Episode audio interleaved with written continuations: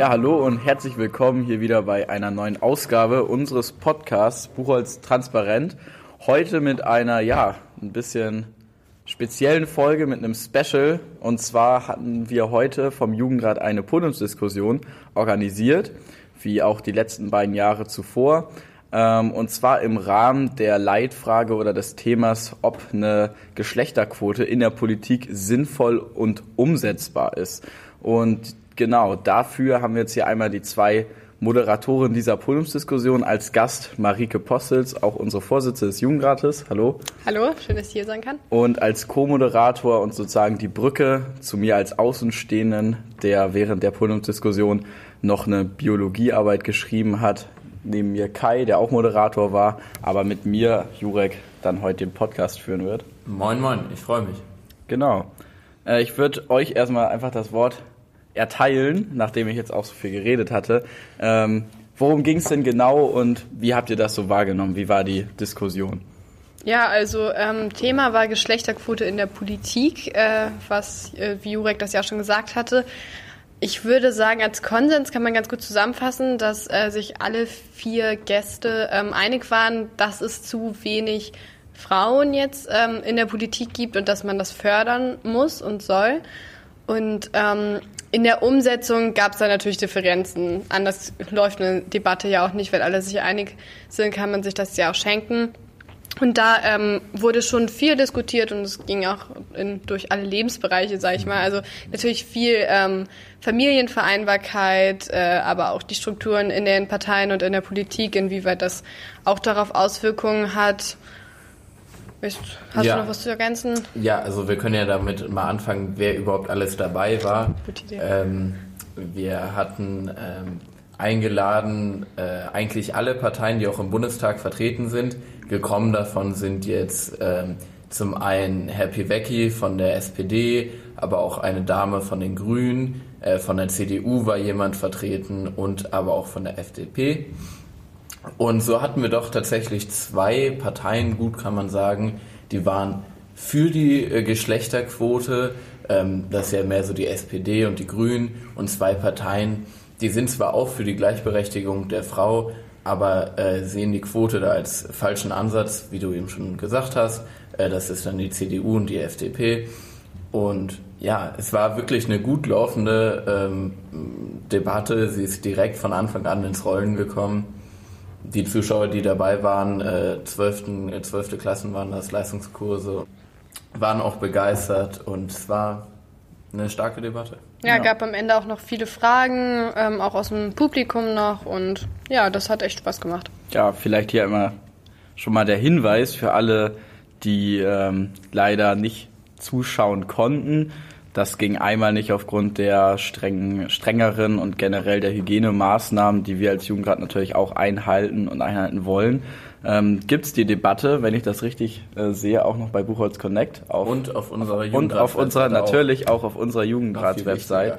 Ähm, auf Abruf. Das heißt, ihr könnt euch diese spannende Debatte selber noch einmal angucken und euch vielleicht dann auch nochmal ein Bild dazu machen. Viele haben, viele unserer Zuhörer haben wahrscheinlich schon ihre Meinung zu dem Thema, aber ich denke mal, ich habe die Diskussion jetzt nicht gesehen, ähm, dass sich solche Debatten anzugucken vielleicht auch mal nochmal den Blickwinkel erweitern oder verändern kann.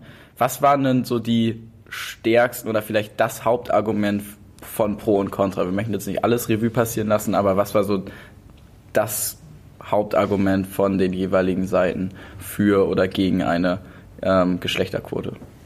Also ich würde sagen, auf Kontraseite äh, ganz klar die, ähm, ja, die Rolle und das Bild der Frau, ähm, das halt schon als emanzipiert genug, sage ich mal, wahrgenommen wird, um Sachen halt selbst zu schaffen, um sich den eigenen Weg in die Politik zu bahnen. Und ähm, ja, da vielleicht das auch ein Eingriff in die äh, Freiheit ist, das überhaupt zu können und äh, nicht als Quotenfrau abgestempelt zu werden. Äh, das würde ich sagen, war auf Contra definitiv das stärkste Argument. Ja, auch das ähm, für, für Contra ist ganz klar, äh, dass eine Quote äh, verfassungswidrig ist und in die Grund, äh, ins Grundgesetzbuch zu stark eingreift. Ähm, haben sie dann natürlich argumentiert mit zum Beispiel dem Fall in Brandenburg, der wurde ja erst vor kurzem wurde da quasi der Kontraseite recht gegeben, dass es äh, verfassungswidrig war und das kam natürlich auch auf den Tisch. Genau, also das Paritätsgesetz, das eben genau, vorschrieb, genau. dass die Listen ähm, ja, gleich äh, besetzt werden genau, mussten von den genau. Anteilen her. Genau, Kontra sieht ja einfach, ja. dass es mehr über Leistung gehen sollte und nicht über Quoten und äh, pro ja, würde ich äh, definitiv sagen, generell die Strukturen, dass es halt ähm, nicht so einfach ist und dass es da diese Unterschiede gibt und diese Rollenbilder und jetzt gerade durch Corona, das ja auch nochmal äh, wieder zurückkatapultiert wurde, kann man vielleicht sagen, mhm. die Verteilung in den Familien. Ähm, genau, was da so die Gründe sind und dass eine Quote halt äh, laut Politikwissenschaftlern einfach die schnellste Möglichkeit ist, so etwas zu verändern. Und äh, da dann auch der ähm, Sinn gesehen wird, auch so etwas vielleicht durch eine Änderung des Grundgesetzes zu erreichen. Mhm, genau. Was ganz interessant ist vielleicht noch äh, für die Zuhörer, die jetzt nicht dabei waren, ähm, auf der Kontraseite gab es sowohl einen Mann als auch eine Frau. Das heißt, auch eine Frau war gegen die Frauenquote. Aber auch auf der Pro-Seite gab es sowohl einen Mann als eine Frau. Ähm, das heißt, auch ein Mann war für die Frauenquote. Ähm, das heißt, auch auf der Bühne war es tatsächlich äh, ja, paritätisch vertreten. Das fand ich persönlich eigentlich ganz interessant, weil man ja häufig so sagt, okay, Frauen kämpfen für eine Frauenquote und Männer kämpfen mehr dagegen, als wäre es so Geschlecht gegen Geschlecht. Aber das muss es gar nicht sein. Ja, du hast den Übergang schon ein bisschen gemacht. Ähm, wir vom Jugendrat haben die Podiumsdiskussion natürlich äh, veranstaltet, um jetzt vielleicht von den Streitpunkten und der Aufarbeitung der Debatte noch einmal kurz wegzukommen. Wir haben ja auch äh, ein paritätisches Moderatoren-Du ins Rennen geschickt mit euch beiden. Ähm, allerdings muss man sagen, dass der Jugendrat mit acht Jungs und zwei Mädchen alles andere als gleich besetzt ist. Ähm, und gerade deswegen ist auch die Debatte für uns ähm, auch sehr wichtig und sehr ernst zu nehmen.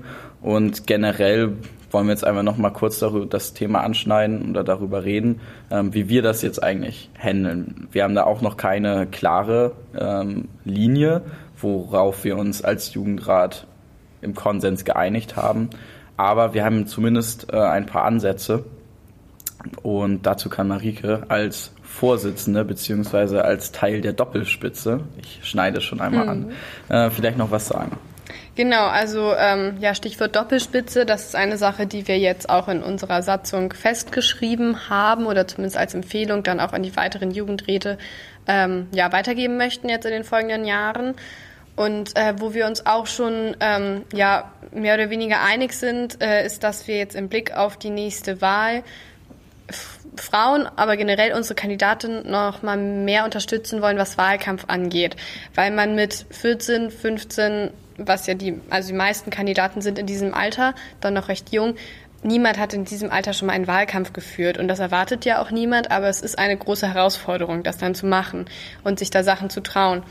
Und äh, das ist ein Punkt, wo wir eingreifen möchten und unterstützen möchten, weil wir auch gemerkt haben, dass ähm, das also dass das A und O ist, um gewählt zu werden und wir gerade bei dem Wahlausgang letztes Jahr uns natürlich gefragt haben, woran liegt es, dass so wenig Mädchen und junge Frauen jetzt ähm, in den Jugendrat gekommen sind.